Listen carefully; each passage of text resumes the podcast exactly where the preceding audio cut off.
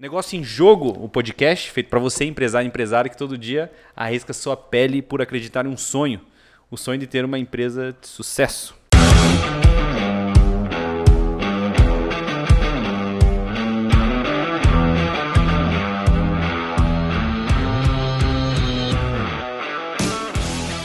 Eu sou o André Castro. Eu sou Valdinei Silva e hoje estamos com Guto Silva, né? Ô, oh, Valdinei Silva, Guto Nossa, viu, Silva, cara? mano. Ô, Xará. Deu um mano. match, hein? São Hoje- parentes, O que cara. O que nós temos de parente espalhado aí é uma festa, né? Guto Silva é empresário, é professor universitário, já foi também, é professor, né? Oi. Consultor internacional, é, empresário na área- acho que eu tô, agora, agora eu tô copiando aqui do LinkedIn, cara, lá, só para me ajudar aqui, ó. Empresário na área internacional, rede de varejo de franquias, atuando como trader e consultor internacional de negócios, já esteve em mais de 600 países, 60 60, países 60. da Ásia, África, América do Sul, Central e Norte. Europa, Oriente Médio, desenvolvendo canal de abastecimento e estruturação de projetos. Que rapaz! Ei, você viu a gente quando vai falar assim, ah, Valdinei Silva, contador. Acabou o currículo do Então, cara. Agora Ah, o O cara... contador tá em alta agora. O cara fala, não dá pra brigar com contador, advogado, nem Não. médico, né? Vai sem precisar. Eu vou falar Valdinei Silva e copiar o currículo dele. É, aqui, não Na dá nada, dá nada, dá nada. E aí, Guto, como é que tá, cara? Tudo É um bem? prazer estar com vocês aqui, agradecer o convite, né? O Aldinei, o André, sempre é, é- Acho que é gostoso poder contar um pouco da, da nossa trajetória, né? E, naturalmente, poder inspirar tantos empreendedores que estão aí na, na luta do dia a dia, poder sempre compartilhar o nosso sucesso, os erros, né? Os equívocos, que é informação que sempre a gente acaba aproveitando, né? Então, ah, me sinto muito honrado de estar aqui com vocês, nesse formato bem, bem legal da gente poder fazer um bate-papo, né? Sobre, sobre negócio. Show. Legal. Vamos te receber aqui. Obrigado pela presença. Obrigado, obrigado. E vamos pra esse papo. Vamos o Vamos lá. Show, muito obrigado mesmo, Guto. Também mais uma vez, né? Agradecendo. Queria agradecer também o Alex que fez a ponte pra nós. Obrigado, viu, meu irmão? Show de bola. É, fez a ponte até pra gente Prazer chegar aí nessa conversa. E eu tenho certeza que vai ser incrível, que nem você falou, vai é, iluminar e trazer consciência aí, que esse é o intuito do nosso podcast, né? É levar a consciência mesmo, com erros e acertos, que é É normal, isso. essa é a vida do empresário hoje, Exato. né? E, pô, um cara com o know-how disso daí, acho que tem muito a extrair. Ali atrás já comecei, antes de começar a gravar, já quase mandei umas perguntinhas. Falei, não, vamos deixar o podcast, senão já começa Vamos já o apertar depois, vamos apertar depois, vamos apertar depois. Vai surgindo dúvida na cabeça, quer perguntar, mas fala, não, deixa, tem que render o podcast Claro, também, né? exatamente. Pô, brincadeira. e aí, você é empresário, então, cara? Desde quando você, você empreende aí? Olha, eu, a minha formação é na área internacional, comércio exterior, e também fiz, fiz alguns anos de direito, mas não concluí a faculdade de direito. E desde já na faculdade abri minha primeira empresa, né, que não foi tão bom, bem sucedida, mas era, era também de comércio exterior, despacho aduaneiro, e importação, exportação, trader, né?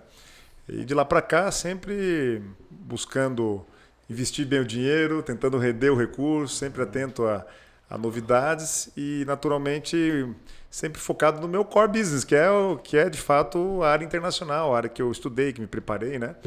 Então assim a minha vida empresarial ela começou cedo, né? Cedo na universidade, a gente começa antes, mas acho que é um, é um bom início para você poder errar bastante.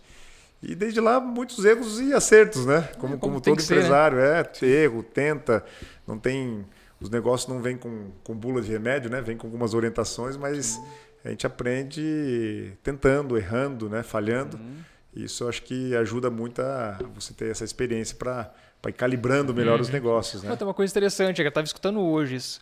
É, claro, é uma crença que eu já tenho, mas é, é uma das crenças que uma pessoa de sucesso tem que ter, né? Que não existe fracasso. Exato. Fracasso não existe, tá na tua cabeça só, né? Porque o que existe é um resultado. Exatamente. Independente de resultado negativo ou positivo, vai ser resultado, né? Exatamente. Você não fracassou, você aprendeu um jeito de não fazer. Exatamente. É assim concordo. que eu- é assim É, e essa tese é por aí mesmo, né? Você- E o que que é fracasso, o que que é sucesso, né? Sim, é- exatamente. qual é a altura da régua do, É. do, do sarrafo, né? Sim, sim, sim. Então eu acho que é importante isso, é que ter esse equilíbrio do, do mundo empresarial, com expectativa, de, de conciliar com a tua vida pessoal, né? Porque não tem como desassociar trabalho, eu sou empreendedor e, e em casa sou outro cara. Eu acho que tudo isso faz parte de um processo harmônico e a gente tem que estar sempre atento, né? É um todo, né? Todo, Exatamente. né? O ser humano como um todo. Ali, né? Antigamente tinha-se muito, né? Separava muito, né? Pô, não, aqui daqui pra trás é, trabalho, daqui pra frente é família. Cara, eu não acredito muito. Separar no- o pessoal do. Ah, e com o celular você até hoje né? vai estar 11 horas, vai, vai, dar, vai responder, vai dar follow, vai, dar- vai encaminhar. Então, a- essa relação com do tempo do trabalho, né, com as tecnologias novas, permite uma, uma dinâmica de vida, e aí entre o lazer, entre, a, entre entretenimento, o bem-estar, com, com, com um trabalho contínuo, né? Uhum. Eu não sei se isso é bom ou ruim, mas essa é a realidade que está que tá posta, né? Exatamente. É, hoje é essa a nossa realidade, né? É. Claro, a gente tem que tentar adequar ao máximo, né? Porque, para que, que nem você falou, equilibrar os pratos e ter um equilíbrio disso, Exatamente. né? Exatamente. Enquanto mais você teve alguma inspiração assim ou foi do nada, cara? Vou empreender. Então, a minha, minha, como era, era comércio exterior, tinha um colega meu que falou, tu quero montar, nós morávamos, morava em Itajaí, que tem uma faculdade importante de comércio exterior, ah, vou montar uma empresa de de exportação e importação, porque tem, tem um amigo meu que está começando a importar e exportar, vamos fazer desembaraço aduaneiro. E, e aí então começamos a movimentar. E logo começamos a trabalhar com exportação. Me lembro bem que a primeira exportação foi gengibre. ali começamos a exportar gengibre, depois biquíni. É, e importação de peixe. Né? Uhum. Então, então, a gente se virava nesse negócio aí. Mas não prosperou. Foi um negócio em que era eu e ele, a empresa, falava, oh, a empresa, era só nós dois, com duas mesas bonitas, numa, numa, numa, sala, numa sala comercial, mas a empresa durou oito meses, nós quebramos em oito meses. Já não, não, não, entra, não, não, tinha. não pagava conta. Arrisque muito e erre rápido, né? É. Oito meses já vão fechar a empresa. É, e talvez também como estudante você tinha que ter um resultado mais rápido para sobreviver e esse tipo de negócio demanda tempo, né? Sim. Tá, hoje você consegue identificar o que foi o erro do, desse negócio? O erro é isso, não tinha capital de giro, não tinha um, Grana. um business plan bem bem. Tinha muita vontade, muito desejo, né? Mas coragem. Faltava, coragem tinha. Coragem pra caramba. Mas faltava, faltou isso, uma estruturação mesmo de gestão, né? Faltou planejamento, faltou hum. princípios básicos para você iniciar um negócio. Foi na, foi na louca, né? Uhum. Mas, eu, mas eu, eu, acredito que isso também é válido. Tem negócio que você às vezes você planeja muito, programa muito e não acontece. Sim, às sim. vezes a, a, a, louca, né? Sim. Também faz parte desse, da, da, intuição do, do empreendedor, do empresário que Sim. que também contribui. O ideal é poder conciliar os dois, os né? Dois. É, o legal é a busca do equilíbrio, né? Que o perfeccionismo deixa você começar o negócio. Exatamente. Agora a loucura faz começar, mas também desencaminha. Não, o perfeccionista sofre, nem consegue sofre. empreender, Não, nem, né? Nem caminha, né? É. Nem caminha. E pior, cara, que você falando disso daí, realmente hoje é uma realidade, cara, que assola mesmo, assim, sabe? O, vamos falar do micro, pequeno, uhum. né? Quando o cara inicia, geralmente começa ele sozinho, com a ajuda de alguém, é uma mãe que vem ajudar alguma coisa, no teu caso é um amigo que faz alguma ah. coisa, inicia ali o processo. E até o nosso podcast, que a gente pensou, foi assim, cara, a gente precisa, o nosso negócio em si, a gente claro. precisa levar consciência para as pessoas que existem pelo menos. Ah, não vou fazer, beleza, uma decisão tua. Mas às vezes você nem sabia que precisava, né, agir dessa maneira. Então acho que realmente o nível de consciência hoje, infelizmente, infelizmente, do, do, do, empresário é muito baixo. E não pode, a gente não pode falar que não. Por quê? Porque a gente não tem uma estrutura técnica desde uhum. nunca. Na real, né? Não existe Exato. uma faculdade do empreendedor. Exato. Ah, venha cá, você vai se formar em quatro anos, você vai ser empreendedor. E é uma ciência, eu vejo como uma ciência. A habilidade com as pessoas, a habilidade com números, a habilidade em né? gestão. Né? É muito complexo é. isso. E não ensina em lugar nenhum. E daí o médico estuda 5, 10 anos, o contador 4 é. e por aí vai, e você sai de lá sendo um contador. Daí você tem que abrir o seu negócio né? Você teve que abrir o seu negócio. Só que ninguém te falou que você vai ter que gerir pessoas. Quer dizer, falam de forma subjetiva, né? Daí você se depara com essa realidade. É, e o nível de consciência é muito baixo, se torna muito baixo porque, cara, você sofre, só vai. Né? O pequeno sofre nesse sentido, sofre, né? Sofre, cara, sofre. Você sabe que eu fui também um bom tempo consultor do Sebrae, então é um assunto que eu tenho muito na minha, na minha, no meu DNA, essa questão do micro e do pequeno. E de fato esse diagnóstico é muito, muito forte. Na época era projetos internacionais, mas convivia com a filosofia do Sebrae, que tem esse, esse trabalho de apoio. E, e, de fato é isso. Muitas vezes não, não tem como buscar, onde buscar informação, por onde eu começo, para quem que eu é, peço socorro, para onde eu vou, com quem eu dialogo. Muitas vezes é essa relação informal, com amigo, com colega, né? Uhum. E de fato soluções integradas que possam trazer benefício para esse empreendedor, né? Com quase um aconselhamento. Sim. Isso faz falta no mercado e vocês têm ocupado essa lacuna, né? Sim, Trazer uma solução para o pequeno que eu costumo dizer que, eu, fazendo uma analogia com a medicina, o pequeno às vezes não tem nenhum diagnóstico onde está doendo. Onde dói? Dói tudo. É isso aí. Mas dói o quê? É mas na orelha, mas no pé. É né? Aí, então ele não consegue ter essa, essa percepção que é justamente um trabalho mais, mais técnico que vai dar essa condição uhum. de de entender melhor e, e, e, melhorar, né? E uma percepção que eu tenho é que o, quem vai começar um negócio, pequeno empresário, não sabe nem quem procurar. Tem ah. a referência do Sebrae, mas às vezes tem até um medo de procurar o Sebrae. Sim, sim, sim, sim, sim. Por que, que eu vou lá? Será que funciona? É. exatamente, é institucional, né? Uhum, quer dizer, não sei qual que é o medo, será, né? Chegar lá vão me bater porque eu tô abrindo empresa. Que, que, qual que é o medo, será? O cara procurar o Sebrae da vida, né, cara? É. Cara, na verdade, que é um pouco mistifica um pouco, né? Isso daí. E e eu acho que às vezes, cara, tem uma, uma, uma, umas mentiras que claro. contam para o empreendedor. Umas eu acho que é ruim, outras boas, mas enfim.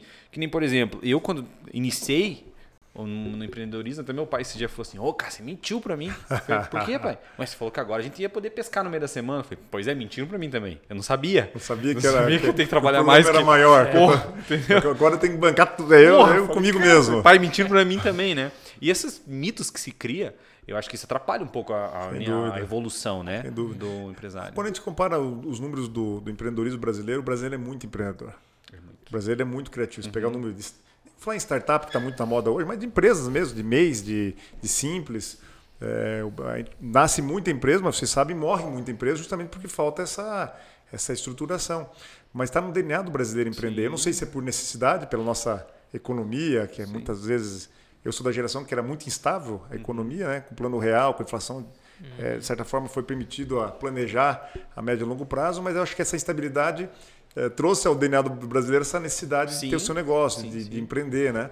Então é, é sempre essa, essa dinâmica, né? De estar tá, tá olhando para frente e, e, o brasileiro quer empreender. Agora, se vai empreender bem ou mal, já é outra, outra conversa. É outro cenário, né?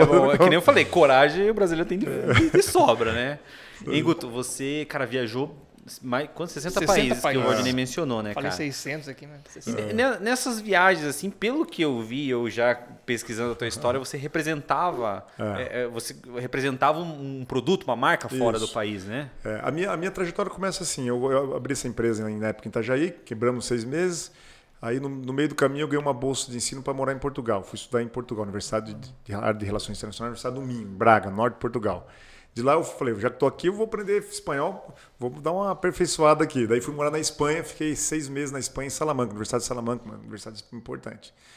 É, e eu falei, pô, eu preciso aprender inglês, faço relações internacionais, comércio exterior, eu preciso estar com inglês tinindo.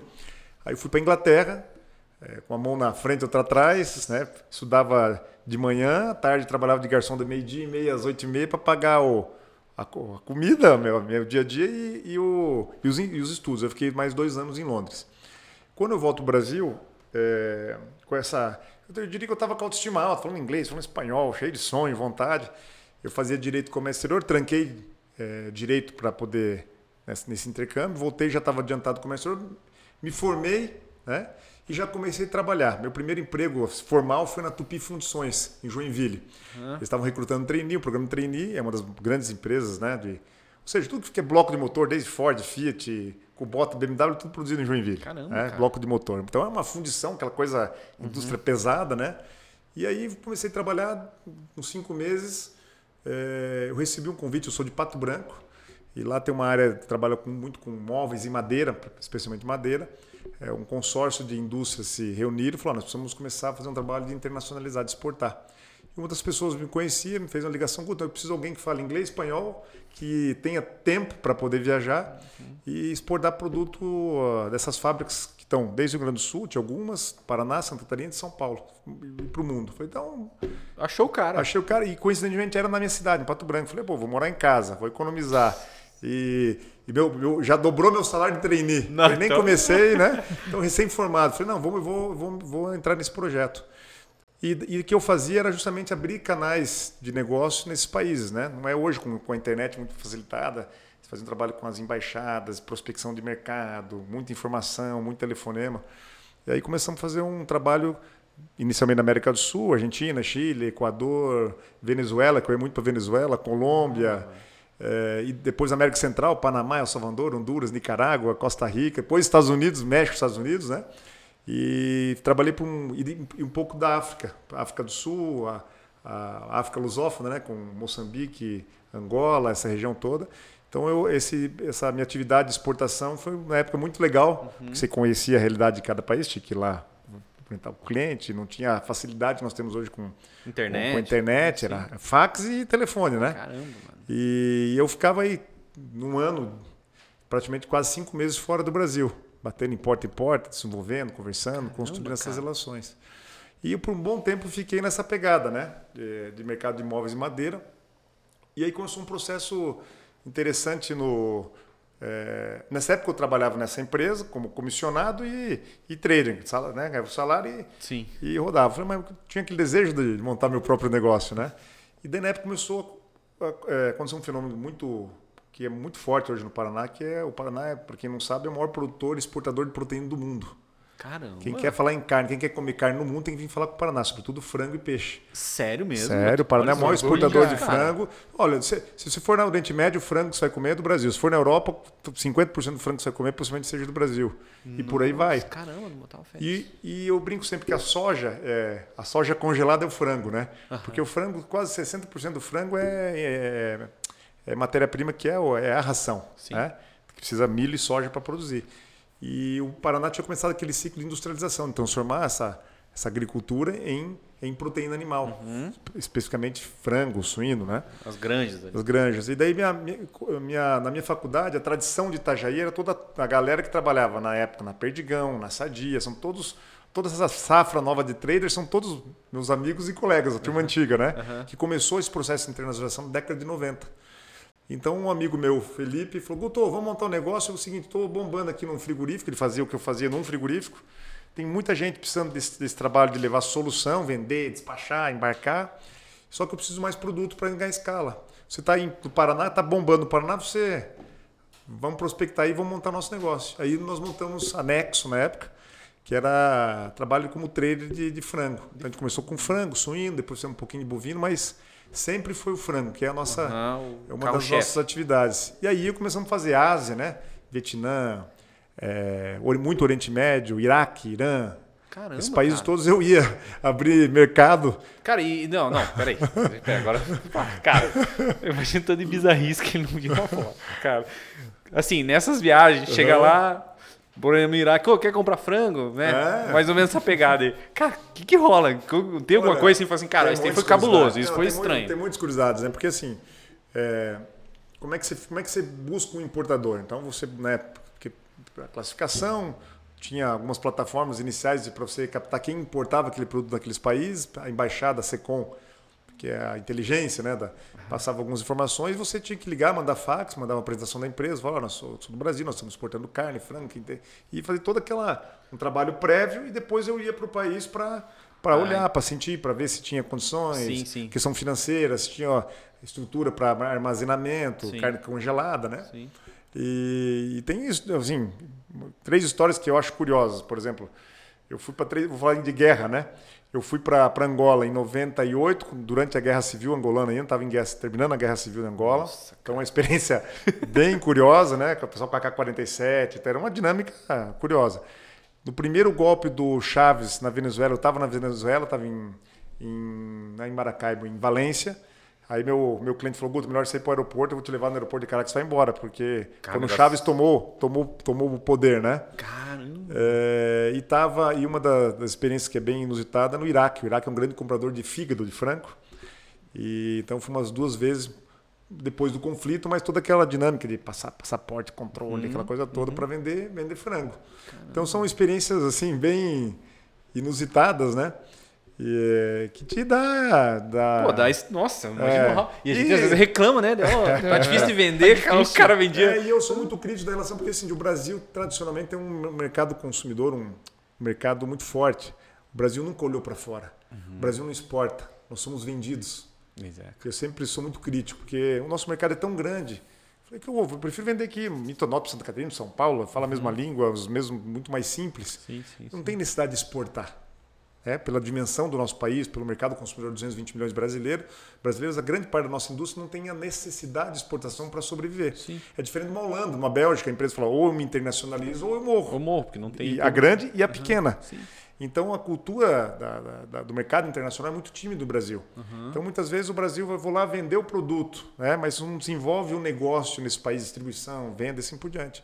Então nós temos ainda um, um caminhar muito longo. Para o Brasil, é, no índice de internacional, é muito, muito tímido. Mas tem Mas um você acha, espaço você acha para que tem alguma explicação cultural, mais assim, por que, que a pessoa, o cara resolve mandar pra fora do que. Eu, eu- eu vejo o seguinte, é, quando a empresa evolui, naturalmente ela abre mercado. E muitas vezes eu falo que ela é vendida, não é exportada, porque o, o comprador bate na porta aqui, olha, Sim. eu quero produto aqui, quero teu produto. É, é uma dinâmica, alguns né, Uhum. produtos. Mas eu atribuo isso, um mercado generoso, um mercado grande, com estabilidade, mas um- sempre um mercado muito, muito consistente, o mercado brasileiro. Né? Nós estamos numa ilha, né? Do lado do Atlântico, do outro lado os nossos irmãos hispânicos, então Aham. tem problema da língua, nós- é nós com nós mesmos, mas Sim. dentro do nosso, da nossa grandeza.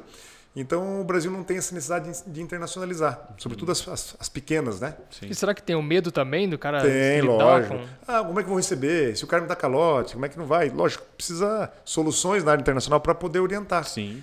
E hoje mudou um pouco porque com, com o comércio eletrônico, né, o e-commerce, é, há naturalmente uma, uma facilidade em você internacionalizar determinado negócio, sobretudo por despacho aéreo. Uhum. Então isso vai mudar um pouco da realidade. Tem um nicho de oportunidade gigantesco para as pequenas aí.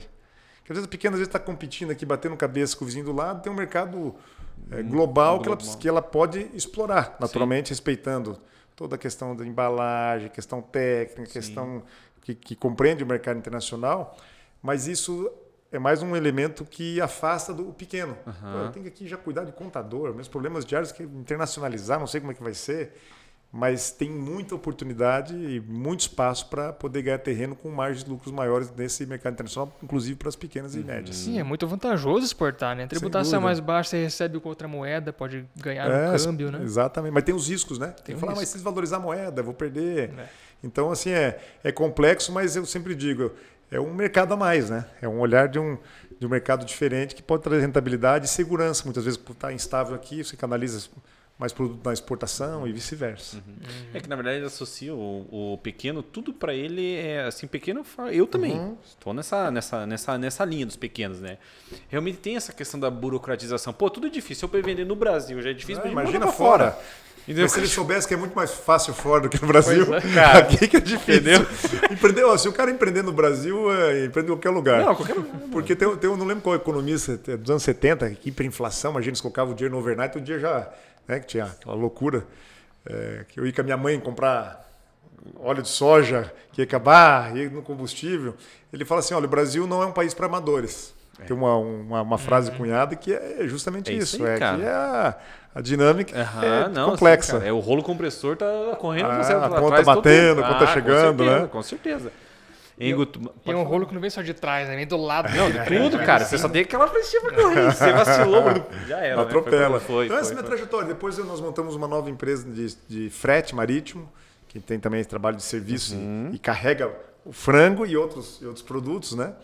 É, e aí sempre empreendendo. Recentemente entramos, recentemente um bom tempo no, setor também de varejo, de, de, franquias, agora com energia. Então tá sempre empreendendo, batendo cabeça, errando, acertando. Tá no sangue, né? não tem como tá fugir, né? Tá no sangue, tá no sangue. Agora com tecnologia, com Sim. solução de cobrança. E é isso, é errar, acertar, investir, sim, sim, sim. é correr atrás, é conta para pagar, é CDC que tem que fazer para poder pagar a folha de servidor, é o desafio de é quem empreende. Sim. Né? Tá, mas daí você está nesse mundo maravilhoso, empreendedorismo, e me resolve ser na política. você vê que sem juízo, né?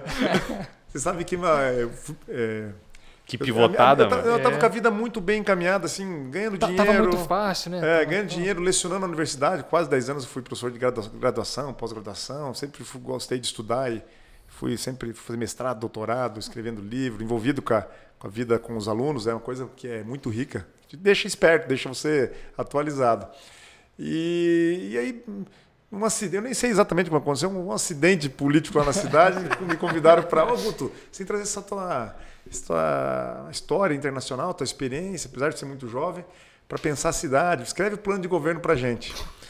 E aí eu fui me envolvendo, me envolvendo, me envolvendo, e no final o pessoal foi caindo fora, ficou eu mais uns 10 gato pingado. Queria apresentar um projeto para cidade diferente. Falei, ah, vamos jogar isso tudo fora. Então você vai ser candidato prefeito, você vice-prefeito, você vai ser vereador, e vamos embora. Falei, então vamos. e aí eu me elegi vereador, sendo mais votado da cidade. Caramba! E aí minha vida muda completamente. Né? Eu já estava com a empresa de exportação, a empresa de frete na época. É, tinha iniciado logo um negócio de distribuição de frango, de varejo, que foi um desastre, um negócio que eu perdi dinheiro, que foi, deu muito errado. Uhum. Que era os caminhãozinhos toquinho distribuindo, tirando pedido. Aí era uma representação comprava e vendia é, carne e outros produtos, né? Então estava nessa vida aí, mas, mas bem e, e empreendendo, uhum. tentando fazer novos negócios. Engatilhado. Aí virei vereador. E aí um mundo completamente diferente, interessante, né? Comecei a participar. E o pessoal, não, você tem que ser para deputado. E aí foi. Aí não parei. Aí me elegi deputado estadual. É, não, aí antes eu fui convidado para ser subchefe da Casa Civil, secretário da Casa Civil aqui em Curitiba me elegi deputado estadual, me reelegi deputado estadual. O governador Ratinho agora me convidou para ser o secretário da Casa Civil dele, né? Caramba. Cara. E aí, de fato, eu fiquei mais, mais guinado, né? A minha vida foi orientada para a área pública que te consome muito também, trabalha-se muito. Sim, Então sim. o Guilherme falou para mim, que acompanha a gente, falou, nossa, quando eu vim trabalhar com você, eu falei, eu vou trabalhar com político, vai ser uma maravilha, não fazer nada. Ele falou, Guto, nunca trabalhei tanto, tanto na minha vida, porque a dinâmica é segunda segunda, é, é pauleira. Então, Guto, porque na verdade, cara, é- aí também, né? Eu, eu assim, hoje eu gosto de política, Sim. não falo justamente pela ignorância e intolerância das pessoas. Claro. Esse é o meu ponto de vista, mas eu Claro. gosto. E aí eu e o Valdinei, a gente tem uns embates bem bacana, né, Não, de gente política. consegue né? debater, a gente consegue né? debater, É, né? consegue. Consegue debater. Mas, cara, é uma pivotada gigante, assim, na É. vida. E eu acho assim, a minha visão de fora, cara, eu vejo a máquina pública, assim, como um grande negócio, uma Ah. grande empresa. Não deveria de ter essa percepção diferente, não deveria ser meio que, oh, é a mesma linha. Tem, tá mudando muito. Eu acho que né, tem uma safra de novos gestores, fala prefeitos, governadores, tá mudando um pouco o estilo, né? Porque a máquina brasileira de fato era sempre foi muito inchada, né? Muito aparelhada. Sim, sim. É, se discute muito o estado mínimo, o estado máximo, o estado. Eu digo que o estado tem que ser o estado. é, tamanho que precisa ser. ser- necessário, Não sei né? se é porque você tá falando estado mínimo, mas daqui a pouco tem alguns serviços que, que o mais humilde, o mais pobre, não, não tem com o estado mínimo. Então Isso. tem que ter esse equilíbrio. E muito da minha visão empresarial eu consegui, a gente conseguiu trazer para o dia a dia da, do governo, né?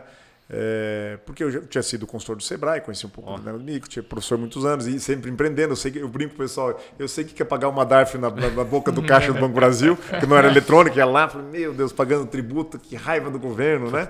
É muito imposto, aquela coisa toda. É, então tinha esse olhar e, e no governo a gente conseguiu implantar uns programas bem interessantes. Foi o Descomplica Rural, Descomplica para facilitar a abertura de empresas. Tem muitas coisas, que é um comitê de desburocratização para simplificar essa relação Sim, sim, é, das obrigações acessórias, que Sim. o contador, é, muitas vezes, né? A burocracia favorece o contador. Eu brinco com eles, porque muito tempo fui deputado estadual do SESCAP e do CRC. Caramba, e eu falava cara. assim, é, eu, eu, eu representava ele. Falou, ó, viu, vamos simplificar, melhorar essa relação, né? Sim. Não sei, André, eu acho que vai ser mais fácil, cara, falar do que ele não fez ainda. O que você, o que você acha que você não fez ainda? Pois é, cara. O cara, o cara foi. hein, ele foi vender. Veja só. O cara foi vender frango na Venezuela na época do golpe. Iraque. Do Iraque. né? Cara, daí agora o cara apresentou. Não, pô. Esse cara é contador de história? Esse Forrest Gump, né? Não é pra contar muito, você não acredita, né? Você tem quantos? 120 anos, Tô com Guto? 45, mas ca- acabadinho, acabadinho. E aí essa relação. Então no governo também é, é um ciclo de 12 anos já que eu estou na vida pública. A minha sorte é que eu consegui encontrar bons sócios, bons parceiros de negócio. cara, show. A empresa de varejo com uma irmã, a outra de solução com outra irmã, um primo negócio tem outro, outro negócio. E de certa tá forma quantos CNPJ hoje? é, eu acho alguns, viu? Alguns. Perdeu as contas já. Alguns. E o, e o bom que é isso, eu acabo sendo quase um, um consultor do meu próprio negócio. Pô, porque eu estou conversando aqui, aprendendo, eu falo, pô, essa experiência pode funcionar lá, viu? Vamos tentar fazer lá. Bacana. E sempre com o espírito de, de, de empreender, Uhum. de fazer, de realizar, errando. Já errei muito também, né? Sim, Deu deu- muita coisa errada. E aproveitando que você deixou, falou do, do contador ali, né? Que, que é bom a burocracia. Realmente, cara. A gente fala de simplificação, obviamente, para o empreendedorismo é melhor que seja simplificado, né? um imposto só, uma alíquota única, uma coisa Isso. mais simples, né? Seja É. mais fácil pagar. Só que, obviamente, que para especialista tributário, Ah, né? Para quem que trabalha nesse ramo, é melhor que tenha burocratização, que seja um ICMS por estado, É um isso, ISS né? por Mas- município. Ótimo para nós. Com toda franqueza, isso é um pecado que nós fazemos como empreendedor. Porque o contador no mundo inteiro, ele é quase um consultor é, de finanças, Uhum. tributária, mas é- ele traz outro tipo de solução. Sim. No Brasil, a gente fica dependendo do contador. Viu? Mudou a obrigação acessória, você tem que mudar a forma, emitir a nota. É, Muitas vezes a, equi- a- empresa pequena, eu tenho algumas empresas que são pequenas, não tem esse know-how, não tem como para onde que eu vou. sim. E ele vira uma relação com o contador quase De umbilical. inimizade, né? É, de inimizade, fazendo, "Ô, se o contador, me- eu tô ferrado que esse contador me abandonar aqui, porque eu não vou conseguir tocar o negócio, É né? Então o contador passa a ser um instrumento de necessidade extrema para o empresário. Uhum. Isso é um erro. Um erro. O contador tem que ser um, um auxiliar, Um um, desejo, consultor, um Isso. desenho de trazer, buscar Isso soluções. aí. No modelo tributário que no Brasil nós temos, que eu diria que é uma hemorragia tributária, Sim. que muda as regras todo dia, muda o modelo todo dia, um sistema é, é, da qual é difícil você entender e explicar, é, isso só prejudica o empreendedor. Nós Sim. poderíamos ter mais negócio, gerando mais emprego, Com a economia girando, se tivesse um sistema inteligente e Sim. simplificado. Né? E o contador, às vezes, cara, não defendendo, né? Porque eu sou contador, mas eu. Eu, eu sempre- adoro os contadores, mas é, é, mas, mas é isso, né? É, eu, eu, eu gosto também. mas Cara, daí o contador fica enterrado nisso daí, cara. Em obrigação acessória e coisa arada, ele não consegue dar o verdadeiro suporte pro empresário. Até pro contador também tem esse problema, Isso, né? é ruim, cara. É, E- ruim. E nem todo contador tem a coragem que a gente tem, né? De pegar e falar, não, vamos, vamos fazer mais? Vamos fazer tudo isso aqui mais um pouquinho? Não, É. é curioso, porque vocês estão muito modernos para contador. Geralmente o contador tá mais quadradinho, né? É, os caras chegam no escritório, cadê as caixas e o. É, é as caixas e o cigarro, né? falei, não, cara, não tem nenhum nem outro aqui. Mas eu acho que, tá, acho que o Brasil está evoluindo, tem muita coisa para fazer ainda nesse sentido, né? Mas tem coisa assim que é curiosa. Eu, fa- eu falo assim, uma experiência nossa. Uma das empresas de exportação que nós começamos lá atrás, primeira, no momento a gente fez uma joint venture com uma empresa canadense, com a Cheese Home, um grande comprador de proteína. Porque começou as empresas a fazer exportação sozinha, né? E acabou ficando espaço para não tinha espaço para tradear, já estava exprimido. Aí essa empresa falou: "Não, vem cá. eh, vocês compram o produto para nós, e nós financiamos o fornecedor. Essa, então a gente fez uma fusão. Eh, Nós passamos a ser um banco, financiando a compra e a exportação, com uma solução financeira, e, e não tanto a parte de trading. Lembro no primeiro ano o balanço. eh, eu não lembro que sei. Porque, assim, no, no Canadá, nos Estados Unidos, o imposto de renda você paga lá trimestral, não lembro exatamente como que era. Chegou no final do ano, se você eh, tivesse prejuízo contábil, o governo devolve. Aí, aí teve um ano, acho que teve um exercício que foi um segundo ano, deu, deu problema de crise, de coisa, deu, deu, deu, deu um prejuízo lá, pequeno, mas deu um prejuízo. Deu- só que se você pegasse o imposto de renda pago ao governo, do exercício anual, é, o canadense falou, não, mas agora é o seguinte, deu, deu lucro, porque você vai ter que restituir. Eu falei, não, não, não, já, o Brasil nós já pagamos imposto de renda, não volta mais. Não volta, já era. Mas como que não volta? É, cara- é difícil explicar e entender. Então, então é, você vê como é, como é complexo para essas empresas também globais, internacionais, poder estarem no Brasil, porque eles não entendem a regra do jogo, que muda muito rápido, muda toda hora, Sim, né? sim. Não, inclusive, outro dia estava falando com um cliente que tem uma situação dessa, tá com um prejuízo. é, Até planejado, né? Mas um prejuízo que vem vindo de anos, três, quatro anos de prejuízo, milionário, e aí agora vai ter um lucro. É, Sobre o prejuízo, é, já pagou. era. Pagou, pagou É. a renda, a renda que você não teve, né? e agora nesse primeiro lucro tem que pagar imposto. É isso aí. Bom, mas acumulado não conta? Não conta. é. Você pega 30% daquele saldo que ficou e abate um pouquinho do imposto. É isso aí. Então, cara, é incoerente, né? É incoerente. Esse tempo atrás eu estava vendo, quando eu estava fazendo a especialização, eu fiz uma especialização em direito tributário. E estava analisando ali os tributos e tal, e caindo imposto de renda, mil, acho que mil, talvez falando uma besteira, são mil e três artigos, se eu não estou enganado, para regulamentar o imposto de renda. Jesus. E dentro deles eu me deparei com uma situação do tipo assim, se o Valdinei tem uma casa, ele cedeu pro Guto morar. E o Valdinei não tá recebendo aluguel. Ô, meu parceiro, vem cá, Guto, mora ali você não me paga nada. Cara, obrigatoriamente o Valdinei tem que pagar o imposto de renda. Você tá brincando, não sabia. É, porque o Valdinei tá abrindo mão da renda dele, mas a Receita não quer saber.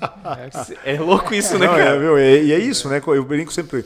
É, se imaginar uma prova de 100 metros rasos lá, vamos colocar todos os empreendedores aí para correr. A hora que chega o Brasil, o cara bota um saco de 50 quilos, fala, corre aí. Vai, o saco da burocracia, da tributação, Tá da, da doce, complexidade, Sim, né? Sim. Então, mas é- esse, esse que você falou descomplica a gente, que é a nossa, nossa rotina de Uhum. abrir e fechar empresa e tal ali. Cara, o processo de abertura de empresa no Paraná, me- meu irmão tem que tirar o chapéu. Melhorou cara. muito. E esse é um Melhorou diagnóstico muito. que nós tínhamos. E, e uma coisa simples, a gente colocou todo mundo na mesa. FACIAP, a CP, as empresas, as entidades, né? Aham, CRC. com- O que, que dá para melhorar? Para melhorar isso. Então, com quem que nós vamos falar no governo? A Fazenda. Pode, dá para modificar? Dá. Como é que faz? Então vamos fazer. Sim. Bombeiros. Porque muitas vezes o, o, o cara aluga a sala. Olha, é uma coisa, uma coisa incoerente. Aluga a sala, vai no contador, abre a empresa, vai no banco, abre a conta, tá tudo direitinho. Aí ele fica lá três meses esperando o, o alvará, o licenciamento do, do bombeiro. Qu- Quantos empregos nós deixamos de, de gerar isso em escala? Quanto tributo para Sim. o Estado? Prejuízo para o Estado, falando como arrecadador de tributo, podia estar Isso aí. arrecadando, né? Aí. Então a, a lógica ficou um pouco parecida com o imposto de renda. Vem cá,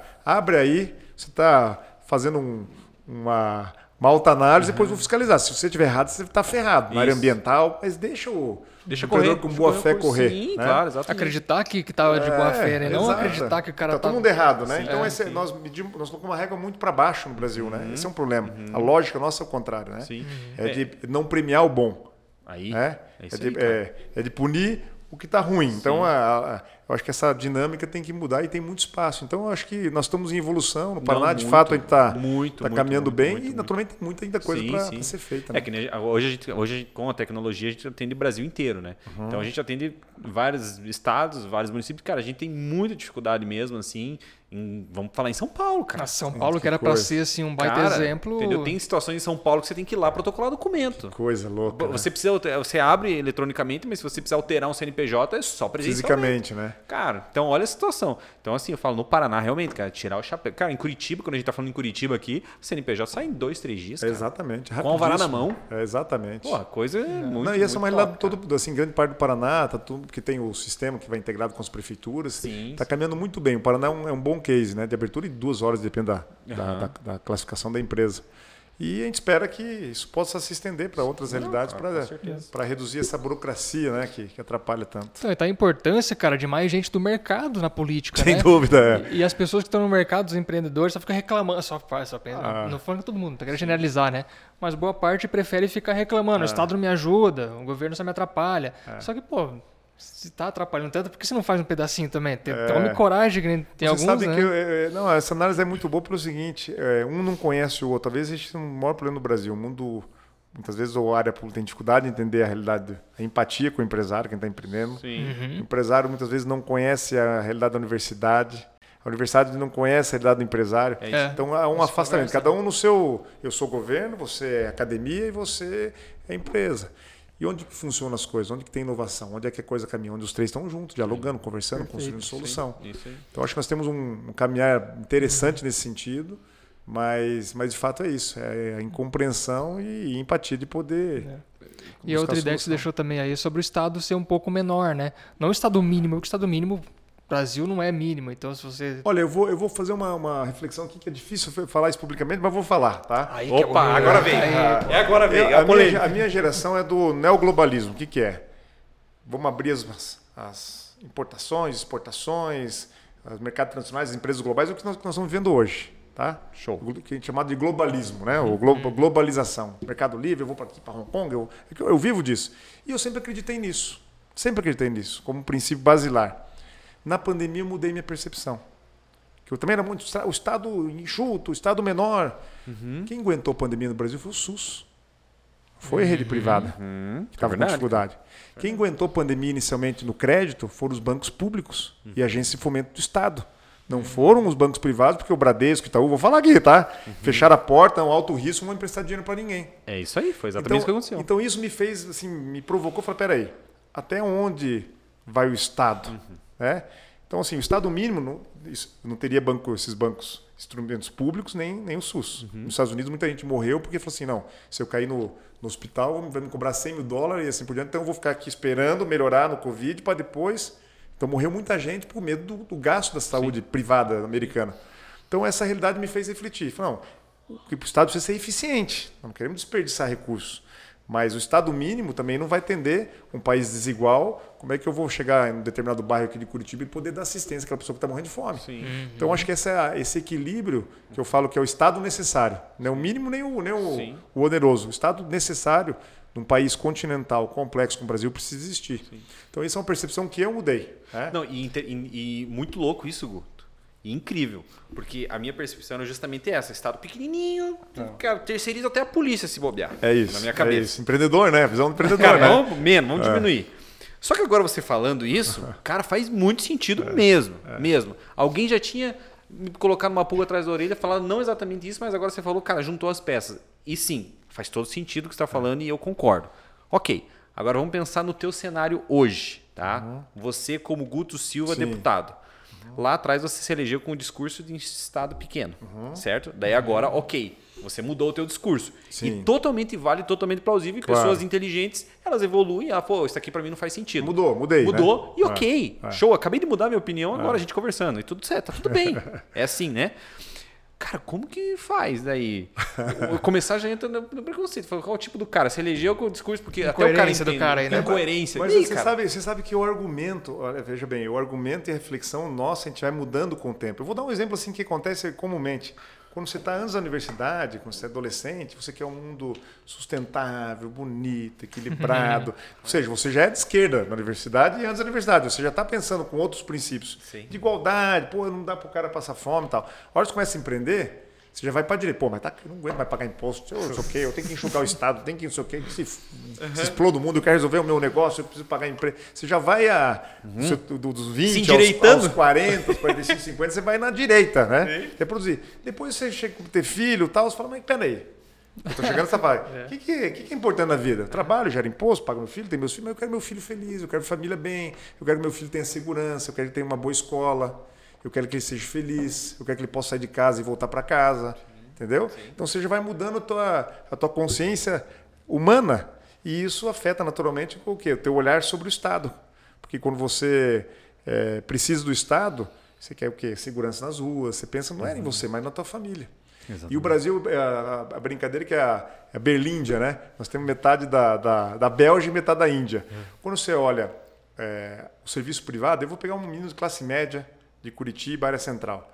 Ele está no quarto dele com Netflix, com televisão, eh, smartphone, smart, smart, TV, Smart TV. com celular eh, de alta tecnologia, com banda larga, ele está dentro da Bélgica.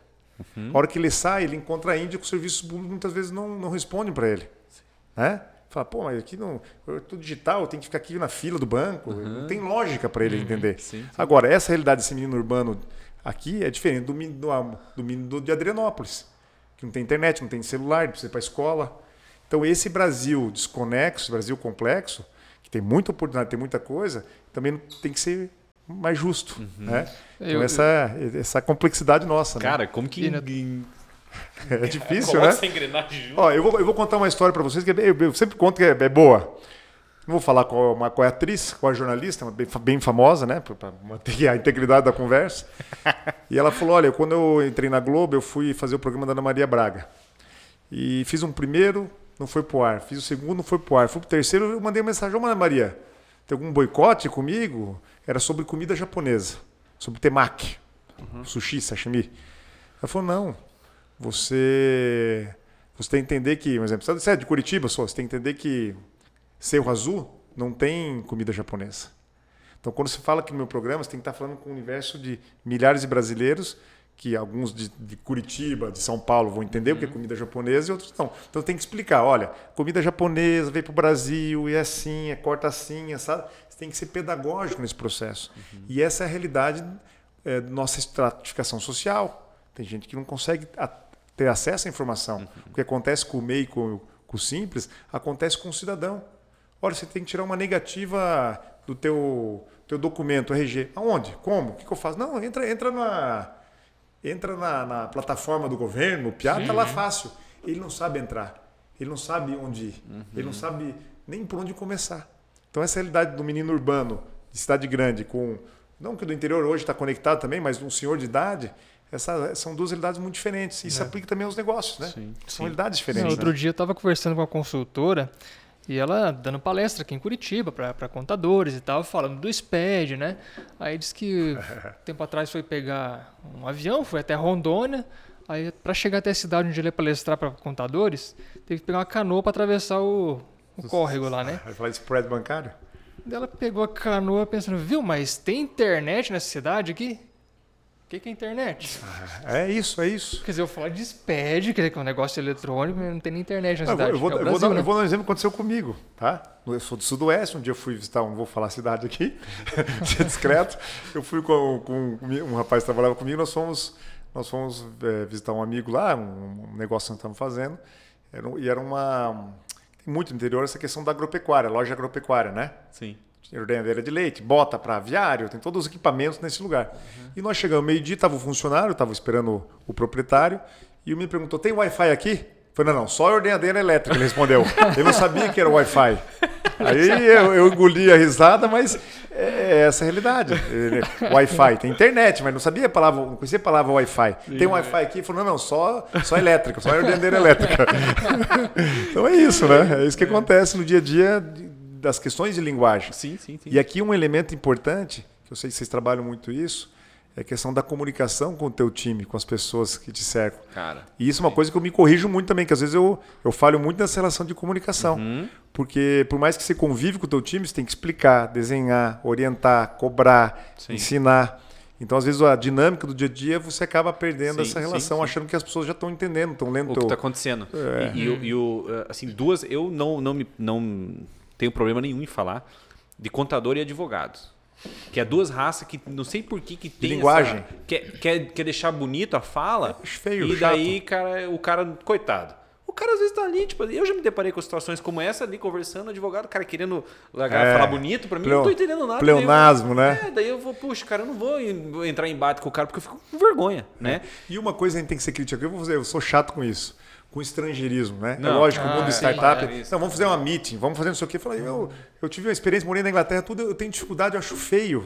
Quando você usa muito. Tem coisas, tudo bem, que não tem Sim, vocabulário. sim, sim. Fica aquela coisa parece importada. Então o Brasil é uma língua tão rica, nós temos um- uma diversidade maravilhosa. Então acho que tem que explorar, que é mais ou menos isso, Isso, né? cara. Tem um Certo é o Silvio segmento que Santos, né, cara? é. Fala, repete, traduz pra mim. Cara, sabe que a, no- a nossa, a nossa missão realmente é essa, no, do escritório. São Missão- tradutores. Isso, exatamente. Exato. Cara, a gente ah, sempre fala isso, uma coisa que a gente pega com a galera, assim, que a, missão, a, a nossa missão não é aquela do. do aquela missão que é aquele. parede, né? De parede, mas tem a. Não é empresarial que fala.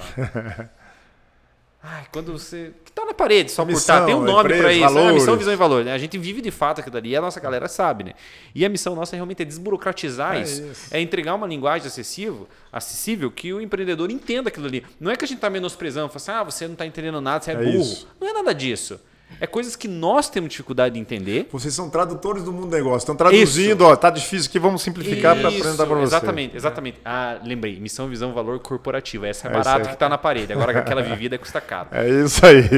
Então, cara, a gente procura realmente levar isso porque a gente tinha essa dificuldade, né? Puxa, falar de lei, cara. Esse dia eu e o Valdinei, a gente estava se deparando, deparando com uma situação do. A gente estava falando do. Era o trabalhista lá, a CLT. A própria CLT se contradizendo.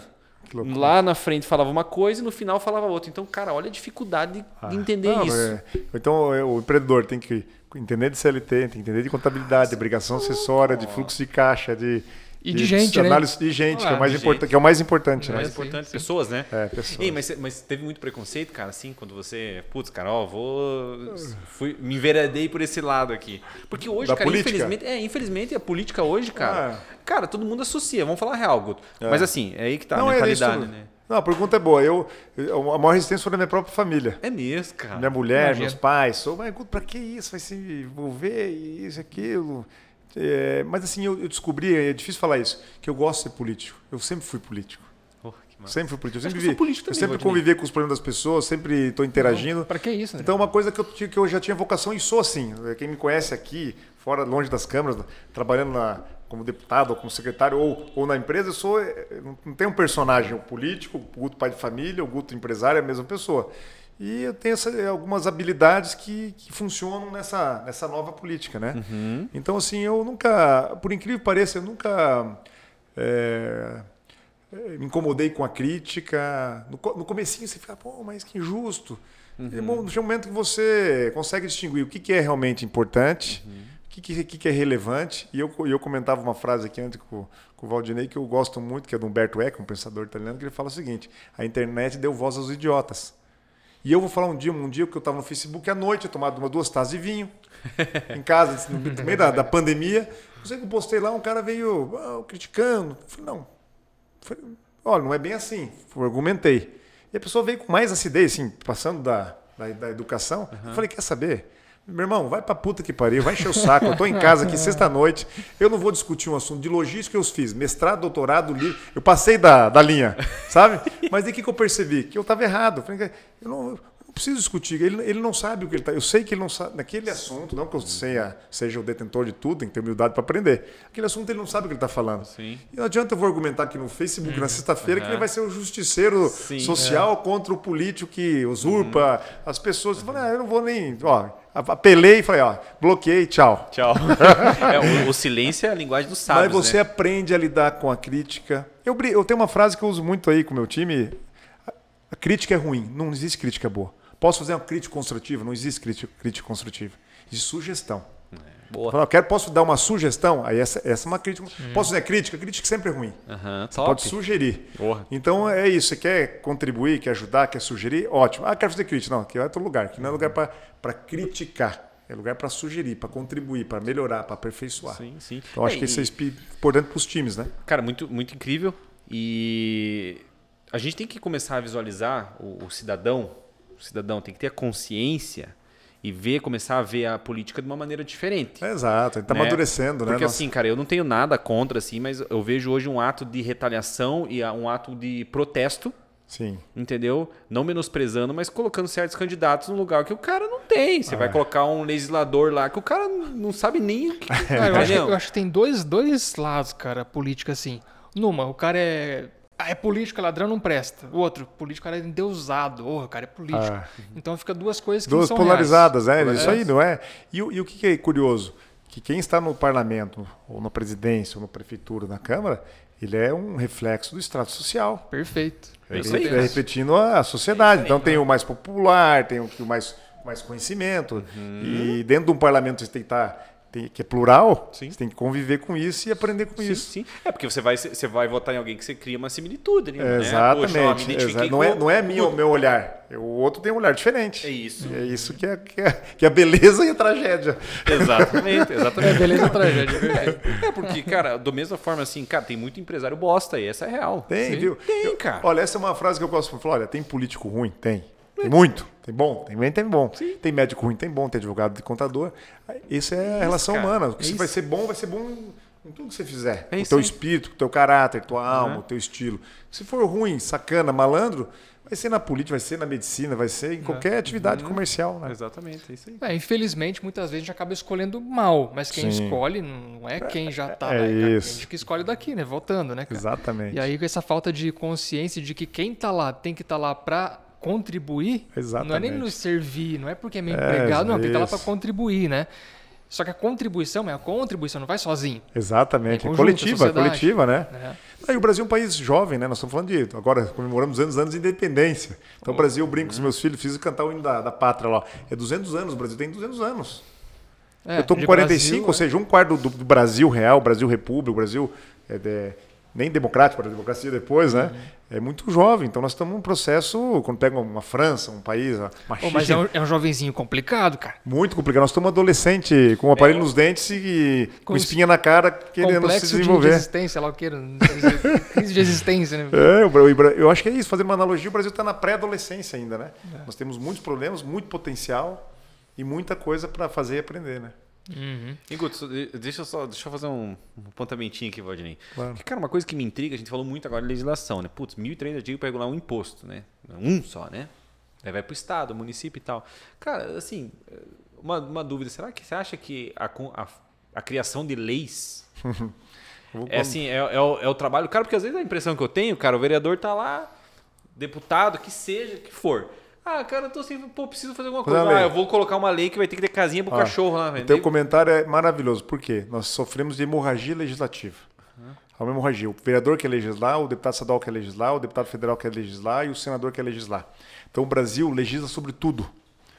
É, no meu primeiro mandato, a gente criou uma, uma frente para simplificar. Vamos, ó, vamos ah, excluir, acabar com todas essas leis. Vamos, vamos- aqui no Paraná, leis estaduais, milhares de leis. E nós montamos à época uma frente parlamentar em defesa do comércio, que era justamente essa. Ah, criamos uma lei para dar o pôr o sachê do sal, não sei do quê. E isso afeta quem? Aos bares e restaurantes, né? Então a gente mandava uma essa frente, falava, "Con- consulta o setor, vê se ele topa. Falei, não, isso aqui é um absurdo, deputado. Não. Isso aqui nós temos uma frente que não vai passar que vai prejudicar o comércio. Então é uma iniciativa que a gente começou, a gente espera que, que permaneça, que é poder falar para o legislador. A população não está preocupada se ele fez, olha, meu mandato eu fiz 15 leis, eu fiz 50 aquilo, não é isso. Né? Mas isso é uma mudança de conceito político que tem, tem avançado, mas ainda é muito tímida. Ou seja, produção legislativa não significa ser um bom parlamentar, um bom Então, deputado. cara, né? acho que é isso, né? Eu trabalhei por um tempo numa empresa que tinha uma, um sistema que funcionava assim. O funcionário era obrigado a dar duas ideias por mês. Sim. Quem desse mais ideias era premiado. Quem desse a melhor ideia era premiado.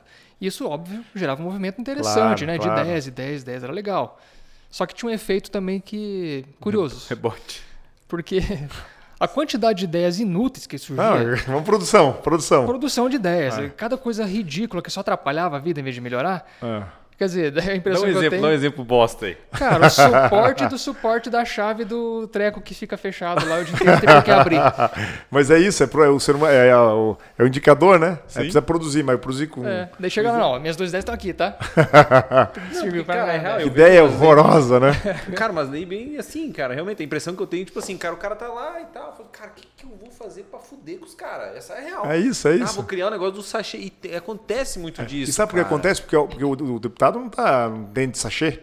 Alguém É isso. chegou lá e falou: Ó, você tem uma ideia aqui maravilhosa. Isso aqui vai. O, o- o dono da indústria do sachê. Isso aqui é maravilhoso, vai ajudar. Falou: vou escrever essa lei aqui. É o lobbyzinho. Se não tiver um, o- o contraponto, análise para falar: não, isso aqui. Porra, inviável. Você ajuda um e prejudica 100. Tem lógica, vamos segurar. Então essa, essa dinâmica precisa É. ser. Não, e também aperfeiçoada. invi- inviabiliza a honestidade dos negócios, né? Claro, Porque, cara, hoje dúvida. no Brasil eu falo assim com toda certeza, cara, é impossível uma empresa dar 100%. Uma pessoa tá 100% ainda. É, Impossível, não, cara, é- não tem é- é- como. Mas no Brasil e no mundo todo, não vamos achar que é só um, um sentimento brasileiro. No mundo, todo. você vai nos Estados Unidos é igual, vai no- na Inglaterra é igual, vai no lá, Canadá é. Mas tem a é. impressão que é mais difícil, cara, porque você pega a Constituição, por exemplo. Veja bem, qual que é o nosso. a- Qual que é- vou fazer só uma reflexão bem simples. Nós temos um problema que, é, na minha opinião, é a mãe de todos os problemas, que é o Pacto Federativo. De cada 10 reais que vocês pagam em tributo, quem está nos escutando, desde PTU municipal, ISS municipal, ICMS estadual, imposto de renda federal, todo esse pacote de tributo, de cada 10 reais que um cidadão de Curitiba paga imposto, 1,60 vai para o cofre da prefeitura, 2,40 vai para o cofre do governo do estado e 6 reais vai para a União. Então o dinheiro sobe para a União e o, e o reflexo das obras, investimentos, muitas vezes não volta, sobretudo para um estado como o Paraná. Então uma distorção federativa. Nos Estados Unidos é o contrário. Por exemplo, assim, 10 reais é 3 vai para a cidade, 3 para o estado, 3 para a União. Então, o, o Estado e o município, o ente federado, não depende tanto do governo central. Então, as obras, as realizações acontecem e, e o sentimento do cidadão, do contribuinte, fala, não, realmente, eu estou uma saúde de qualidade, eu pago meu imposto, mas a coisa está acontecendo. No Brasil, esse dinheiro vai e evapora. Aí surge o sentimento, fala, não, eu já pago muito imposto, vou dar uma sonegadinha, senão eu não vou sobreviver. Vou arrumar um desenho contábil aqui que eu não quero pagar imposto. Já pago muito, eu já estou pagando muito, eu já pago demais, é roubalheira. Então é uma situação que um, um- um neutraliza o outro. Um fala assim, não, eu boto a culpa no Estado porque eu já pago muito imposto. E tá difícil, você paga, e paga mesmo, né? E aí você não tem resposta do Estado para algumas ações básicas. Aí você fica puto falando, não, eu vou- então eu vou, eu vou Sonegar. É, e aí essa conta não fecha. Então qual que é a solução? Né? A solução. Um imposto único, ou dois impostos, simplificado, baixa alíquota, Show. que todo mundo vai pagar. Cara, sai pra presidente, Guto, que você tem meu voto já, eu vou fazer um movimento, é, cabo é. eleitoral, o que Eu- for, cara. Essa, tá essa, é, essa é a proposta, veja bem. Nós não precisamos inventar roda. É assim nos Estados Unidos, assim então, na França. É, tri- é tributar o consumo, não a produção. Nós, no Brasil, nós, nós tributamos a produção. Então, é uma lógica invertida. Agora, por que, que não resolve? Porque toda a composição de arrecadação está nesse maldito pacto federativo. É, É, porque você pega, fecha. ó, o, o regulamento do Paraná tem 7 mil e poucas páginas, se não estou enganado. Tá, uma vamos pensar numa empresa que resolve ter a genial, a ideia genial de vender para o Brasil inteiro. Quantos estados? 27 com a Distrito Federal. Quantas prefeituras? Ah. 5.800 E cada, cada regulamento de prefeitura é É duas, uma- três mil é, páginas. então. cara, como que você. Agora mete o imposto único em tudo, resolve. Ó. O ICMS, a guerra fiscal, é uma coisa insana. Nossa, insano. Não, mas ó, viu, eu, eu confesso que eu já participei de alguns. Eu, eu tenho. Olha, ojeriza. Ei, o Sentar na relação. Ó, nota aqui, crédito no ICMS do. Nossa. Pô, isso é uma confusão. Eu, eu, eu Eu desisto. também tenho essa geriza aí. Só para só pra fazer uma adenda aqui, aquilo que você falou de ninguém tá 100%, você não se referia só a imposto, né? Você Não, falava não, eu de digo. geralzão. Pessoa física Geralzão. também, às vezes. É, tudo, tudo, tudo, tudo. cara. tem- É que nem eu falei, acabei de falar do aluguel de casa. É. Entendeu? Viu? É- Uma, uma coisa importante mas- falar é o seguinte: o ser humano, é, ser humano aqui no Canadá, na Suécia, é igualzinho. Aham. É ser humano. Sim. O que, o que é necessário são padrões éticos. Que ele fala, não, eu não vou fazer isso aqui, que isso aqui eu vou ser punido, isso aqui eu estou errado. Então o Brasil acontece, como a gente pune pouco, como, como o erro, como o, o ganhador não é bonificado e o, e o erro não é punido, se cria um ambiente de, isso. de incerteza de segurança. É. Se a regra é simples, simplificada, ou arrecadação, ou tributação, não, é esse aqui que eu, e se eu passar daqui eu estou errado. Uhum. E o Brasil nós vimos nessa. Foi pior que a gente consegue complicar até o simples. cara. Não, verdade, é o, cara. o, descomplica o simples, né? Não, e, e sabe uma coisa, Guto, que eu fico louco da vida, é real, fico bem chateado com isso mesmo, cara. É que assim, acontece, Hoje a gente está dando uma pulverizada, Uhum. assim, nos nossos. Até o perfil da- dos nossos clientes, né? Mas a primeira coisa que o cara chega na mesa, não mais hoje, que a gente né, fez o filtro, é assim: como que eu faço para sonegar? É, mas é Ou isso. pagar menos imposto? Acabou com É isso. isso. Então, cara, É acabou isso. a conversa. Porque hoje a, pró- a própria. Não estou falando mal, mas Sim. às vezes a própria classe contábil fala assim: não, imita a nota. É isso. Sonega É isso. aqui que não vai dar BO. Ah, não viu? Vem cá, nós estamos- nota calçada, meia nota, isso aí, viu? É, infelizmente a prática, vamos, vamos tapar o sol com a peneira. É, isso sim, aí é, sim, sim. é uma realidade nós temos que mudar. Como mudar? Com soluções práticas. Por que, que não faz reforma tributária e organiza isso? Isso, pô. Porque é complexo, justamente o estado vai, o estado do Paraná que gera energia, Itaipu, o maior gerador de energia, não tem ICMS sobre energia, que é no consumo, que é o lobby de São Paulo e Minas Gerais, que não querem ir Rio de Janeiro.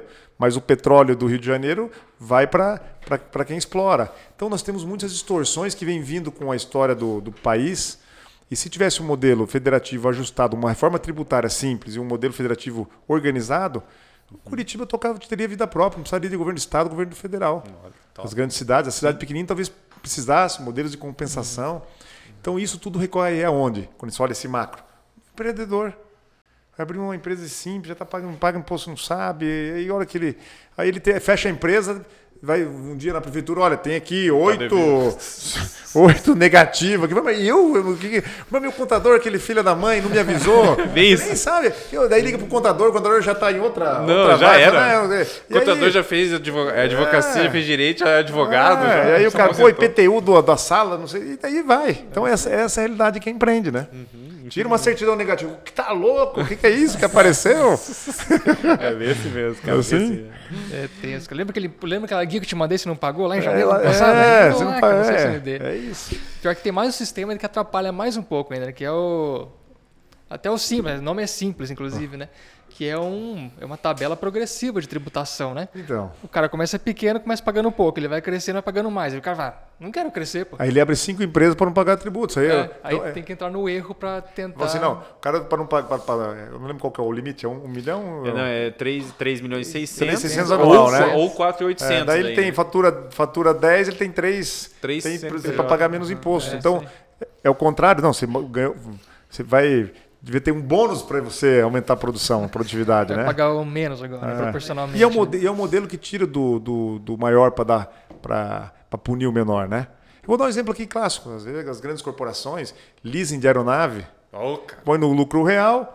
é, ou seja, o, o jatinho da galera aí, tudo na empresa lucro real, inventando gasto para poder não, não pagar menos imposto. Então, esse cara que devia pagar mais não está pagando e o pequenininho sofrendo. É isso aí. Então, é distorcido o nosso modelo, né? É distorcido, cara. Você precisa de realmente de uma reforma bem feita. Bem feita. E eu não acredito na reforma. Conhecendo o Congresso Nacional, Não, não. Hoje, cara, hoje só vai piorar. É. Eu, eu- eu brinco assim, ó, tem que fazer o, o boi não come o boi inteiro, come fatiado. Então tira um pedacinho, faz mini reformas e vai com uma agenda, uma agenda de reforma. Quando chegar em dois anos, vamos ter uma reforma redonda. Sim. Então, assim, um pacote, ó, vamos dar uma reforma, ela vai voltar quadrada do Sim, Congresso. sim, então a sim, lógica sim. tem que ser mini reformas e constantes. É, recentemente já foi tentado uma reforma agora. Tem até aquele projeto, eu li aquilo lá, você leu aquele negócio lá? Ah, uma eu parte? vi, eu vi. É, vi o uma projeto do Baleia Rossi, é um projeto, né? Tem várias teses aí, é complexo, né? Mexer, no, mexer na grana, né? É, e também é. Pois é, cara. Eu, eu acredito que poderia fazer um negócio simples e eficaz também. Totalmente. que constitu- Continua com a mesma distribuição, ninguém perderia. Mas é Exatamente. simples. Esse- Imposto de renda e o imposto sobre o consumo, que é o, Pronto. que é o, V- O IVA. VAT, né? o, IVA. O IVA, né? O IVA. E acabou, toca o baile, né? Agora nós temos IPI, não sei o que, Deus me livre. Não, cara. Sabe que sobre o consumo eu acho bastante injusto, cara. Acho que não é injusto, mas é errado. Claro. Porque você vai tributar igualmente o cara que ganha milhão com o cara que ganha Não, centenas de então, reais. essa, essa aí tem, tem as distorções, né? Ah, E é, e é verdadeiro o que você fala. né? Ah, o, o quem está pagando. Não, a cesta básica não tem tributo, né? Mas assim, determinado imposto você está pagando a mesma quantia que o grande, né? Então, mas como é que você equilibra essa conta? Né? Tem mecanismos de compensação, imposto sobre as fortunas, tributos. Aí tem que discutir, né? O que, que é melhor, mas, mas de fato, o modelo americano do IVA sobre, a- sobre, a, sobre o consumo também Mas é, fala, tem sobre, fala, injustiças. fala né? sobre tributar grandes fortunas, você vê. É, não, daí já vai brigar É. comigo É. Não, porque aí fica a discussão. Não, você está querendo. Você está querendo afugentar capital e é um discurso de esquerda, né? Eu acho que é um discurso. Eu tô- confesso que eu não tenho opinião formada. Tem que debater, tem que compreender melhor o nosso sistema tributário e identificar É, os- mecanismos de. é, primeiro, enxugamento da máquina pública e um modelo Sim, sim. Mais sóbrio, mais, mais racional para que a gente não possa punir a galinha dos ovos Sim, de ouro, que são os empreendedores do sim, Brasil. Eu né? acho que o ideal da tributação seria sobre renda. Agora, Talvez renda, renda, é isso. A renda é, é um pouquinho difícil, difícil hoje difícil, ainda, né? Tá difícil. Tá ficando mais fácil, mas Isso. seria o ideal. O ideal, o correto, né? O é. justo. Sim. Daí, beleza, você coloca uma, uma alíquota única, ah. lá, vamos pensar 15%. Justiça tributária, né? Justiça tributária. E ah. sobre, sobre consumo não existe imposto, a empresa não paga imposto, Exatamente. paga pessoa física. Exatamente. Agora, sobre fortunas, eu sou contra, cara. É, então, é uma discussão complexa. Pode ser que afugenta o, capital, né? É uma discussão, Isso, é uma, é uma discussão complexa, né? Sim. Tem países como a França, alguns países que, de certa forma, as grandes, grandes fortunas vão embora para não pagar tributo. Sim, né? sim, sim, Então tem que achar uma, uma equação Pô, também. Já acontece nessa... dentro do país, questão de CMS, o cara sai de um estado e vai para outro. Mas vou dizer uma coisa para você que é curioso. Por exemplo, você sabia que um imóvel residencial na Inglaterra, na terceira geração, não é mais teu, é do Estado. Ah, é? É, a Inglaterra. Confisco. É, confisco. Vem cá. Você, você, não. Teu filho não. Teu filho vai, vai trabalhar e vai comprar a casa dele. Ah, também vai. Ué, é. a Inglaterra ultra ultra moderna, ultra, ultra produtiva. Pô, mas o país onde o cara que nasce na família é rei daqui a pouco, porque só morreu alguém. Não, mas, é, mas é, o, é o modelo que eles encontraram e falaram, vem cá, é, aquela coisa do pai rico, né? Filho uhum. pobre. Não, teu filho tem que produzir também. Sim, sim. Vai ver de fortuna. Top. É boa, vai ter que produzir, vai ter que contribuir, né? Então essa é então, é uma você... dinâmica que nós estamos começando, mas tem que refletir. Isso te força a ter um filho e já colocar ele, estruturar ele para estudar, ele produza, vai né? vai produzir, isso. vai trabalhar. É isso aí. Essa é a lógica. Não, não, não você é vai ser herdeiro. Seu irmãozinho vai ter que trabalhar, vai ter que contribuir com o teu país. inclusive acaba com o problema familiar também. Cadê a guerra por, por herança? né? eu, não sei, eu, eu, não sei se essa regra já acabou na Inglaterra, mas eu lembro que era, por um bom tempo era assim. Então são discussões do, da função do Estado e do, e do capital, do trabalho. Né? É que as pessoas também se iludem um pouco, né? Ah, vou para fora do Brasil que o problema é o, é o, é o governo, é o país. É, então, mas pode, será? Olha, nós é. temos um problema no Brasil que é essa síndrome de vira-lata que nós temos. Tudo que nós temos é ruim. Uhum. Todos os presidentes são ruins. O, o, Bolsonaro é ruim, o Lula é ruim, o FHC, FHC é ruim, o, o Itamar é ruim. Vai nos Estados Unidos, tem uma relação de respeito às instituições. É. Aí o comércio, não, nós somos tudo ruim. A seleção brasileira, nós somos tudo ruim. Por que, que nós somos bons? Nós somos bons em muita coisa. O Brasil é um país maravilhoso.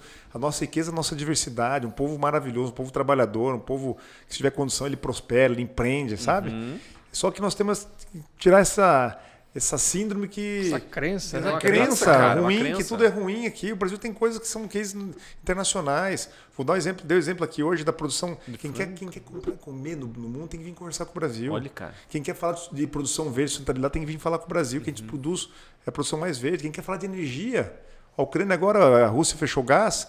Polônia, o pessoal cortando madeira eucalipto para poder. Vai manter a calefação agora no inverno. O Brasil, 90% da nossa produção é limpa é hidrelétrica, é uhum. fotovoltaica, é eólica. Sim. O Brasil não, não, tem, não tem mina de carvão para produzir, não tem termo, poucas termoelétricas. Então, assim, a França põe o dedo no Brasil, não, está o ESG, você tem que cumprir, e está lá queimando carvão. Uhum. Então, é essa lógica a gente não pode ser cooptado por essa narrativa que não nos interessa como geopolítica global. Uhum. Quem quer o Brasil forte? Quem quer o Brasil com, com um autossuficiência em petróleo? Quem quer o Brasil refinando aqui para não depender da questão inflacionária uhum. que aconteceu aqui na Rússia? Quem quer o Brasil produzindo verde em escala para arrebentar produtor na França, nos Estados Unidos? Não vamos achar que é um jogo de retórica importante, é jogo bruto do comércio global, MC, jogo pesado de interesse econômico. Então o Brasil precisa sair dessa armadilha também. Sim. Né? Que, não, estamos queimando tudo, estamos matando tudo, estamos resolvendo tudo. É, vamos comparar então, vamos, vamos reorganizar essa Vamos colocar as cartas nas mesa, na é, mesa aí, então tem, tem, tem que fazer, tem que refletir, né? Uhum. Porque o jogo é pesado, é bruto, é econômico, é grana. Sim, é? sim. É, hoje, hoje mesmo eu estava falando com alguém, não me lembro quem, cara. Falando a respeito de. Assim, que ele falou, o jogo é bruto mesmo, é pesado. É pesado. É, é época da eleição, cara, os caras. É golpe baixo mesmo, entendeu? Os caras mexem lá na tataravó do cara que já morreu e começa a falar. Eu, eu não sou adepto da teoria da conspiração, mas vem cá. Os Estados Unidos, por muito pouco, vai lá na, nos países do Oriente Médio para gerar estabilidade ou instabilidade em função do insumo petróleo até então. Uhum. A, a, quem interessa o Brasil autossuficiente petróleo refinando tá. com pré-sal? Qual país global? Interessa a China? Não. Interessa os Estados Unidos? Não. Claro não. Nós vamos ser inocentes achar que não haverá interferência, não haverá jogo de poder, utilização de ONG, desestabilização da nossa estrutura jurídica e econômica para o Brasil não avançar? Sim. É óbvio que sim, mas como é um país democrático, ninguém vai invadir o Brasil que vai, vai impor nada. Mas, hum, mas tem outros meios. Vai né, ter outros mecanismos poderosos que a gente precisa ficar atento. Uhum. A mídia, é, aos, aos, aos, grupos de, de poder e, e formação de, de, de tese. Então tem que estar atento. O Sim, Brasil precisa ficar sim. atento. Tem que ter um filtrinho ali. É, um filtrinho, não precisa ser um filtrão. Um filtrinho já consegue ver isso, cara. É, tem que ter essa consciência. Opa, É, isso É? aí. E Estamos também a gente tem a noção assim de, de que o país é, é pacífico, nunca se enfiou em muita guerra, tal. Não é um país que, que costuma guerrear e nem Sim. entrar muito nesse jogo global na geopolítica, né? Só que a geopolítica não tem essa de amiguinho, né? Exatamente. É negócio. É espaço. Negócio, olha, a ascensão da China que é uma coisa brutal. E eu ia muito à China. Eu ia quatro, cinco vezes por ano à China. Eu conheço com, com certa profundidade eu- a realidade da China. E, e logo no início, quando começou a expo- a exportação de manufatura, porque nos anos 80, 90, ah, produto chinês é produto de má qualidade. O que, que o chinês fez? Vamos fazer. O que o americano quer consumir? Quer consumir esse produto. Vamos fazer esse produto. Não vamos adaptar a nossa cultura. E aí começou a atrair capital internacional e produzir produto de qualidade. Então, tudo que é- tem qualidade no mundo, tudo é chinês hoje, porque são, todas as grandes plantas estão lá. A China passou a ser a, a indústria do mundo. Né? O Brasil passou a ser a fazenda e supermercado do mundo, que nós estamos agora agregando valor. Né? Então, quando a gente olha essa, essa geopolítica, com a pandemia, com, com a disrupção que aconteceu do mercado de, de logística em função da, da pandemia, desabastecimento de fábrica, inflação, o mundo falou, opa, não quero ser mais dependente da, da China. Porque a China, as regiões autônomas são muito são curiosas. Em cada região tem energia, elas são autossuficientes, tem comércio, tem indústria e assim por diante. E o chinês, é curioso isso. Eu sou um chinês do Paraná, eu quero ir para São Paulo, eu não posso ir, não tem ir e vir. Eu tenho que ir na prefeitura pedir um visto para poder cruzar. Porque você imagina a China, vamos para Balneário Camboriú. não dá. Então tem um autocontrole social, diferente da Índia, né? Que é, que é um país, boa, que é um país curioso. Eu tive agora, faz uns três anos, no mercado de medicamento, que, que a Índia é, é o, é o número um hoje em Medicamento. medicamento. O mercado farmacêutico tem milhares de indú- de indústrias. E a população da Índia vai passar da China, possivelmente em 20, 30 anos, porque não tem controle demográfico. Então a Índia passa a ser a, vai ser a grande, também grande economia global. E os indianos, o embaixador me dizia o seguinte: não, que a economia. Falou: não, não, não, nós estamos voltando para onde a gente sempre teve. A Índia e a China, se pegar a história da economia, sempre estiveram entre as quatro maiores economias da história do mundo. Foi só apenas esses 100 anos aí da hegemonia americana que nós não estamos liderando. Nós estamos voltando para o lugar que a gente sempre teve. Grandes mercados consumidores, eh, economia avançando e, e agora podendo melhorar a vida das pessoas. E essa turma toda, quando melhora a vida, vai comer o quê? Proteína. Você para de vai comer proteína. Quem produz proteína no mundo? O Brasil. Brasil. Quem produz muita proteína é o Paraná. Então, o Paraná, isso aqui eu brinco sempre que é nossa. Nós vamos ser a nova Arábia Saudita. Água e proteína, que o mundo vai precisar para consumir. E tem, cara. Nós vamos ter 20 anos, 30 anos de ciclo muito favorável no nosso espaço no Paraná. E eu sempre digo, co- confio muito no, no potencial de, de negócio, eh, olhando para a médio e longo prazo, que o Paraná tem nesse, nesse cenário global. Com certeza, cara. Com certeza. já levanta a mão separatista e vamos separar então. É, não dá dinheiro é pro. Nordeste, não. É, eu- e, é, e é isso, né? O, o mundo está atento aos movimentos do Brasil, né? Porque o mundo precisa comer. É, e diz, tem, tem um, diz que não, tem um movimento dos Estados Unidos que, que é contra esse avanço do Brasil na, Claro. na agropecuária, né? Por quê? Como- Porque é, é isso aí. O, é, o Farm Here, Forest Here, né? Isso aí. Forest There. É, porque é o seguinte, é, o- os grandes países não querem ficar dependente é, de si nesse globalismo qual era, do qual eu comentei antes que era produto. Então há um movimento muito forte de nacionalismo, de defender os, os empregos, né, defender a- os interesses locais e não depender de outros países. Uma visão completamente diferente da década de 90, 2000, que era vamos abrir, vamos conectar, vamos gerar riqueza. Né? É, um exemplo aqui na Inglaterra, agora nas últimas eleições de primeiro, primeiro no, no Brexit, né, a saída da Inglaterra, optaram por sair. Europeia. O Liverpool e Manchester são duas cidades industriais, tradicionalmente industriais. Então tem um o Partido dos Trabalhadores na Inglaterra é muito forte nesses redutos.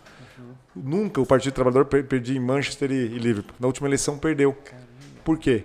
Porque os conservadores começaram a defender a tese assim, nós não queremos mais imigrante, eu quero defender o trabalho teu. Então mudou a minha, o meu medo, a minha insegurança fez me- mudar a minha corrente ideológica para preservar a minha, minha trajetória. E esse movimento que aconteceu na Inglaterra, esse movimento que aconteceu eh, nos Estados Unidos, América para os americanos, e com a pandemia acentuou essa, essa, essa nova realidade de não depender tanto da China como a indústria do mundo. As as economias vão se, se modificar e esse eixo China, Rússia, agora uma nova dinâmica, arrastando também Brasil, Rússia, os BRICS, né? Muda todo o quadro econômico e de negócio para o futuro. O movimento tá aí. É, tá aí. tá aí. E Brasilzão firme. vai, Vamos pra cima. é pra cima. Brasil é maravilhoso, né? Talvez Cara, que- ah, pode falar. Não, isso aí eu ia comentar que talvez o que atrapalhe o Brasil seja a, uma- região tropical, né? Que daí já não- você não tem tanta produtividade por uma Ah. questão mesmo geográfica, né? Uhum. De ter mais doenças e, e, e a produtividade, produtividade ser mais baixa. Mas é uma questão de mundial, Mas, né? mas aí a pergunta é: que qual produtividade? Veja bem. Esse- Você pode pegar essa faixa do mundo que é tropical, né? A industrialização é menor. Não, mas veja bem, mas aí, aí, aí essa é- é- não significa que não tenha menos negócios. Ah, não, não, com Então- certeza não. Então, né, não, aí vai produzir, talvez a fábrica vai ficar aqui, mas É, pelo clima, é, né? isso. Mas nós temos que utilizar outra indústria, outra produção que está Sim, lá. Do perfeito. turismo, do, da, da economia Tecnologia. criativa, que, que nesse mundo moderno vai gerar mais valor Sim, Perfeito. do que no, Brasil. Ah, olha Taiwan, tem que indústria que tem lá, é só exatamente. tecnologia, né? Então, sim, o turismo com segurança, isso gera bilhões de Uhum. recursos que às vezes uma indústria não vai trazer. Vou dar um exemplo para vocês, tá? Para ser bem claro. No Paraná, nós estamos batendo recorde de empregos formais na nossa história. Nunca se empregou tanto, pós-pandemia. O Paraná está vendo o melhor ciclo de empregos formais da nossa história. Nós estamos quase chegando no pleno emprego, 6% desempregados, praticamente nada. Caramba, cara. É, Paraná está voando, Por muita isso tá difícil indústria contratar gente, assim por diante. Ah, deve ser. Quando chega um prefeito, prefeito de cidade tal, Guto, eu quero montar um barracão industrial que eu preciso gerar emprego na minha, na minha, na minha cidade. Eu falei, então vamos olhar então. Abro a agência trabalhador do município. Mas peraí, você está querendo montar empresa, está faltando 5 mil empregados na sua cidade. Tem 5 mil vagas abertas, você não precisa trazer empresa. Então, essa ideia de produzir, de criar o barracão para industrializar, é uma, é uma, uma questão que tem que ser modificada.